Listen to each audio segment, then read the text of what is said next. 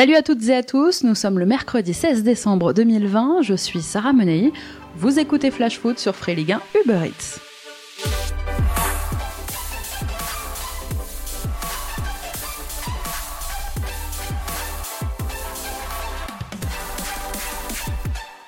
Tremblement de terre à Lille c'est quand tout va bien que les problèmes arrivent. Sur le terrain, tout roule, un début de saison canon. Les Lillois qui ont détrôné le Paris Saint-Germain le week-end dernier sont leaders de Ligue 1 à l'aube de cette 15e journée, qualifiés en 16e de finale de Ligue Europa. Ce soir, face à Dijon, Christophe Galtier dirigera sa centième rencontre à la tête du club nordiste avec un bilan de 50 victoires pour 22 nuls et 27 défaites. Il faut remonter à, accrochez-vous bien, 1949 pour trouver un entraîneur lillois avec un meilleur bilan. Mais en coulisses, eh bien, les choses sont un peu plus compliquées. Je vous parlais il y a quelques semaines déjà de l'absence prolongée du conseiller sportif Louis Campos à Luchin ou encore de la démission de Marc Ingla, le directeur général. Mais aujourd'hui, un autre problème est au cœur des discussions. La situation financière des Dogs serait très préoccupante. Le club traînerait un endettement record estimé entre 130 et 200 millions d'euros, dette qui traîne et qui s'est malheureusement pour l'île creusée de manière très significative en l'absence de recettes billetterie cette saison ou encore de recettes droit TV à cause du retrait à venir de Mediapro. La politique de trading voulue par Gérard Lopez, si elle a porté ses fruits sur le terrain, n'a pour l'instant pas suffi à renflouer les caisses. Face à la crise, le président du LOSC aurait contracté un emprunt énorme que le club doit maintenant rembourser dans 7 mois. Hier soir était organisé un rendez-vous entre le fonds d'investissement américain du club, Elliott, principal bailleur du fonds lillois, et le président, actionnaire majoritaire du club. La situation serait devenue intenable au point que Gérard Lopez pourrait quitter le LOSC. Selon les informations de l'équipe aujourd'hui, l'homme d'affaires poussé vers la sortie va vendre le club et Elliott pourrait passer la main à un autre fonds d'investissement qui rachèterait la dette. C'est un fonds luxembourgeois qui s'appelle Callisto et qui installerait aux commandes du club une figure bien connue de notre Ligue 1, Olivier Létang. L'ancien président du Stade Rennais aurait pour objectif d'endiguer la dette et quoi qu'il arrive, eh bien Christophe Galtier ne sera pas menacé.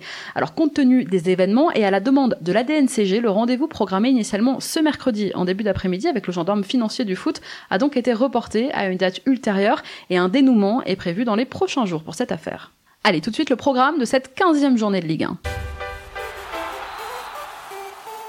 Trois jours seulement après la fin de la 14e journée, la Ligue 1 est déjà de retour avec ce soir 5 rencontres à 19h et 5 rencontres à 21h.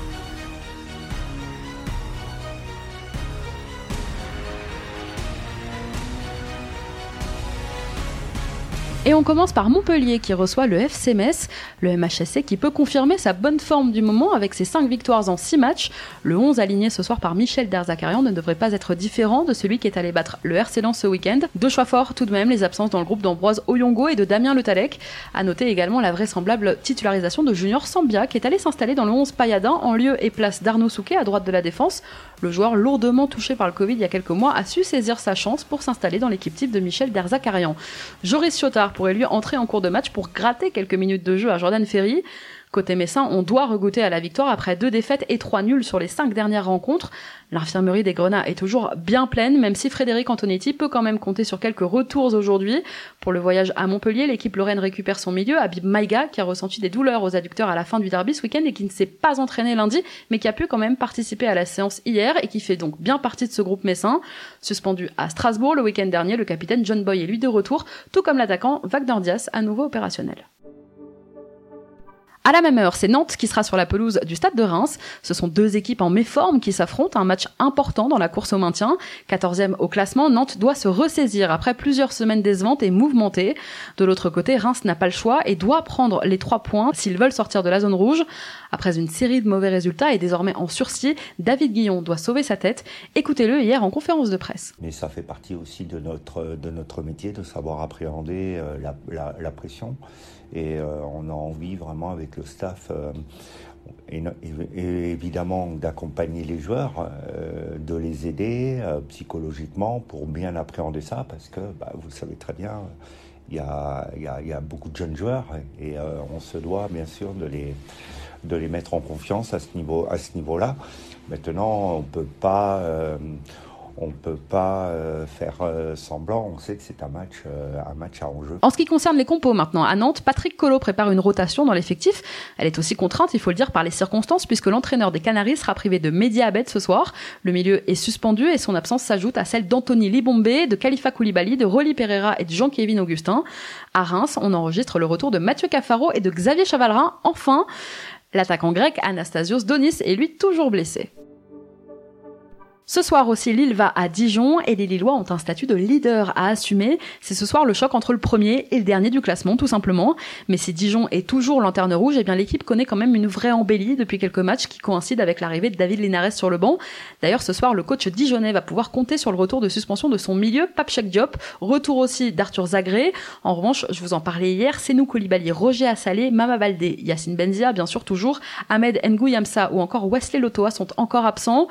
Du côté du LOSC, mauvaise nouvelle pour Christophe Galtier qui devra jusqu'à janvier se passer de Renato Sanchez. Ce soir, Luis Arrojo et Jérémy Pied sont également absents, mais Bradaric revient de suspension.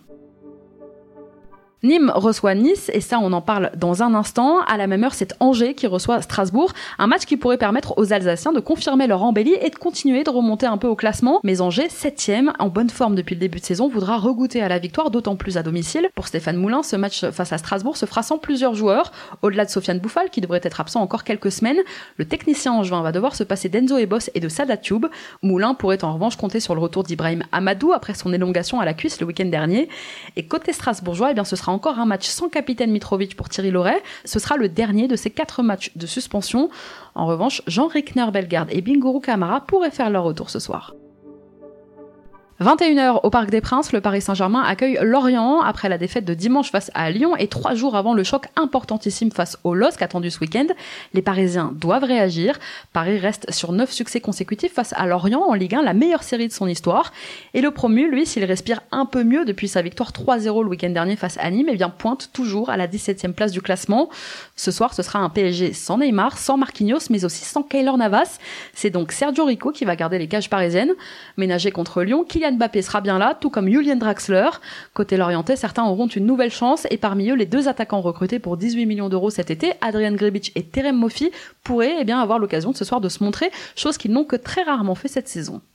Affiche historique de notre cher Ligue 1, ce soir Bordeaux reçoit Saint-Etienne. C'est l'affiche la plus disputée de l'histoire de notre championnat. Alors, à votre avis, il y en a eu combien? 116, 116 rencontres entre Bordeaux et Saint-Etienne en Ligue 1. Ce sera la 117e ce soir. Et ce sera l'occasion, entre autres, d'assister aux retrouvailles entre Jean-Louis Gasset et les Verts, lui qui les a entraînés pendant un an et demi et qui ne les a pas oubliés. Écoutez. Il y a 35 ans que je suis entraîneur. J'ai connu deux, trois endroits magiques. Montpellier, parce que c'est, mon club, c'est ma ville, c'est chez moi. Paris, où j'ai connu des choses euh, extraordinaires. Et Saint-Etienne. Je n'ai vécu que 18 mois à Saint-Etienne, mais je peux vous dire que j'ai des images, euh, une aventure humaine avec des joueurs, avec un public, avec magnifique.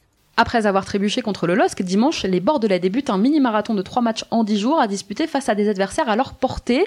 L'objectif, engranger le maximum de points avant la trêve et commencer une série, comme face à Rennes, Paris puis Brest. Les Girondins pointent désormais à la 11e place avec deux longueurs de retard sur la première partie de tableau. Mais en face, les Verts, qui affichent un léger mieux depuis quelques semaines, doivent enfin renouer avec la victoire après trois matchs nuls d'affilée. Saint-Etienne court derrière un succès qui lui échappe depuis le 12 septembre dernier. 6 points séparent les deux équipes au classement et si Bordeaux n'a remporté aucun de ses trois derniers matchs de Ligue 1 face à Saint-Etienne, eh bien l'équipe de Claude Puel est l'équipe la plus en difficulté à l'extérieur cette saison. En 14 journées, les Verts ont déjà perdu à 8 reprises hors de Geoffroy Guichard, total le plus élevé. Ce soir, Jean-Louis Gasset va devoir une nouvelle fois se passer de Laurent Koscielny pour ce match. L'attaquant nigérian Samuel Kalou est lui toujours incertain. Côté stéphanois, Claude Puel va se passer de Kevin Monet-Paquet, pourtant apte. Panayotis Redsos, Gabriel Silva, Aiden Mouefek ne sont pas convoqués. Ça va faire un mois hein, maintenant que le jeune Mouefek n'est plus dans le groupe. Et bien sûr, Yvan Masson est toujours blessé. Bordeaux-Saint-Etienne, coup d'envoi 21h, en espérant que Jean-Louis ne se trompe pas de vestiaire. Quatre jours après la victoire de l'Olympique lyonnais au Parc des Princes, l'OL doit enchaîner ce soir face à Brest. Pour l'occasion, Rudy Garcia devrait faire un peu de turnover. Si Thiago Mendes est suspendu après son tacle sur Neymar dimanche soir, Memphis Depay, Lucas Paqueta, Maxwell Cornet et Marcelo devraient eux être mis au repos. Moussa Dembélé devrait alors en profiter pour retrouver une place de titulaire en pointe. Pareil pour Bruno Guimaraes et Maxence Cacré au milieu. Le jeune Melvin Barb pourrait débuter à la place de Léo Dubois au poste derrière droit. Ryan Cherki fait lui son retour dans le groupe lyonnais. Et pour Brest, eh bien l'occasion est belle de s'installer ce soir dans le top 10, les Bretons restant sur un succès de Buzyn contre Reims dimanche dernier. Comme à Lyon, un peu de turnover. Ce soir, Olivier Dalloglio devrait présenter une formation en 4-4-2 avec Erwin Cardona et Gaëtan Charbonnier, fer de lance de l'attaque brestoise. Blessés, Ronald, Pierre Gabriel et Jérémy Ledoiron seront absents, tout comme Aris Belkebla suspendu. Un peu de changement, d'ailleurs, Olivier Dalloglio a passé un message à ses remplaçants hier en conférence de presse. Écoutez-le. Oui, je compte beaucoup sur les, garçons qui vont, qui vont rentrer, ça c'est sûr. parce que déjà, il y a un petit moment que, que je répète, euh, même si, c'est vrai que sur les, derniers temps, c'était un petit peu la, même équipe qui, qui débutait. Euh, j'ai dit au groupe il un petit moment que euh, tôt ou tard, il y a, des changements hein, pour, X raisons, blessures, suspension, enchaînement de matchs, et qu'il faut être prêt. Voilà, donc aujourd'hui, je pense que tout le groupe travaille, très bien. Euh, on sent un très bon état d'esprit, on l'a souligné, on en parle chaque fois. Donc aujourd'hui, euh, obligatoirement, il y aura des, euh, changements. Et oui, je compte beaucoup sur les, garçons qui, vont rentrer dans un match compliqué et difficile. Voilà, mais c'est surtout, le comportement, les, les attitudes et puis la détermination qu'on m'a montré. Un hommage à Gérard Roulier qui nous a quittés cette semaine devrait être rendu ce soir au Parc OL. Lyon-Brest, coup d'envoi à 21h.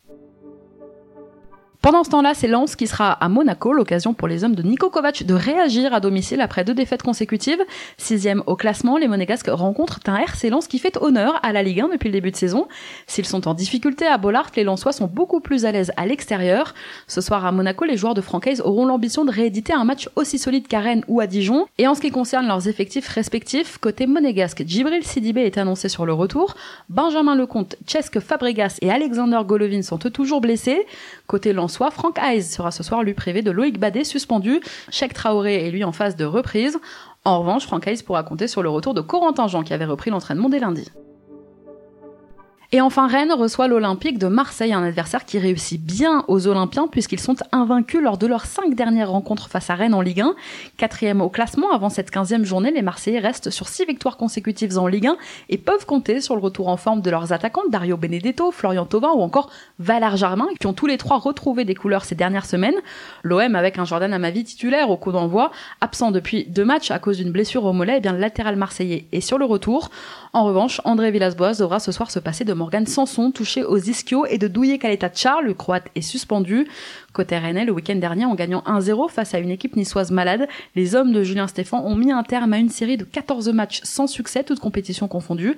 Côté compo, ce soir peut-être une troisième titularisation d'affilée pour Mbaye Nyang en pointe face au club qu'il voulait rejoindre cet été. Nyang qui a marqué, hein, je vous le rappelle, son premier but de la saison dimanche.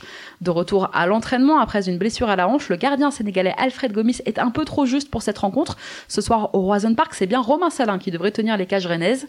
Clément Turpin sera au sifflet de cette rencontre. Rennes-Marseille, coup d'envoi à 21h. Une info aussi ce mercredi, Frédéric Thirier propose sa candidature à la présidence de la FFF. L'ancien président de la LFP se porte candidat à l'élection prévue le 13 mars prochain pour, dit-il, défendre un football amateur en grand danger. Pardon? Pardon? Pardon? Frédéric Thirier, souvenez-vous, c'est lui qui avait plongé l'USNAC dans la crise en 2014 en refusant sa montée en Ligue 2. Alors qu'en pense le coach de l'époque, Christophe Pellissier? Réponse peut-être ce soir en conférence de presse après PSG Lorient. Aujourd'hui, Frédéric Thirier revendique le soutien de Basile Boli et espère pouvoir rallier à lui d'autres anciens internationaux comme Luis Fernandez. Sachez aussi, en ce qui concerne la diffusion de vos matchs, les équipes de production de Mediapro ont lancé aujourd'hui un appel à la grève à partir de jeudi matin. Après l'annonce du retrait du groupe sino-espagnol du marché des droits de diffusion de la Ligue 1, eh bien, leurs emplois sont menacés. Ils réclament aujourd'hui la présence et les explications de leur patron espagnol, le président de Mediapro, Raume Rores. Il ne s'agit pas là hein, de la rédaction de Téléfoot, hein. ce ne sont pas les journalistes qui se sont mis en grève. Pour l'instant, ils ne se sont pas exprimés, mais bien de la société qui produit les matchs, un mouvement qui menace donc la diffusion de la 16e journée ce week-end. Allez, on passe à notre déclat du jour. Elle est signée Dimitri Payet. C'est mon cœur qui parle. vous avez un chef d'espoir qui une.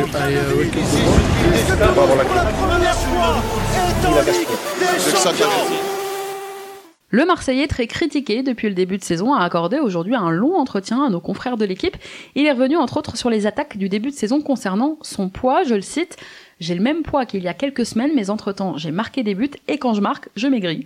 Il faut toujours trouver une raison quand je suis moins décisif, mais moi je sais qu'il n'y a pas de souci à ce niveau-là, c'est sûr que j'avais un petit peu moins de jus. Alors cette prise de parole s'effectue au moment où les réunionnais retrouvent un semblant de forme. Pour lui, il s'agissait donc d'un passage à vide, peut-être lié au premier confinement et à l'arrêt prématuré de la saison dernière, plus en tout cas qu'à des excès en cuisine. Les jaloux vont maigrir. Beaucoup de choix, vous l'aurez compris ce soir, avec ces 10 rencontres de la 15e journée qui vous attendent. Alors quel match ne devriez-vous pas manquer? Moi je vous propose Nice-Nîmes. Pourquoi? Déjà parce qu'on a toujours envie de voir Amine Gouiri jouer, même dans une période compliquée pour les Niçois, eh bien l'ancien Lyonnais continue de rayonner. On le félicite au passage pour son titre de meilleur joueur de l'OGC Nice au mois de novembre. Parce qu'à écarté du groupe depuis deux rencontres maintenant, l'attaquant Kevin Danquet est de retour et qu'il a une carte à jouer ce soir. Parce que les Crocos n'ont plus marqué depuis trois matchs maintenant, et si l'on se fie à notre flair légendaire chez Flash Foot, quelque chose nous dit que ça devrait tourner ce soir, peut-être grâce à Danquet. Parce que si je vous dis la vérité, Jérôme Arpinon nous fait un peu peur, et si on regarde pas, eh ben on craint des représailles, ou pire, qui nous engueule comme Tom Cruise sur le tournage de Mission Impossible. Parce qu'en l'absence de Lucado, d'Andrés Cubas et de Casper Dolberg, eh on n'aura pas à subir de mauvais jeux de mots pour une fois. Tu vois, c'est ça. Les meilleures choses dans la vie sont les plus simples. Merci à tous d'avoir été avec nous. C'était Sarah Menei, vous écoutiez Flash Foot. On se retrouve demain pour débriefer ensemble cette 15e journée de Ligue 1. À demain.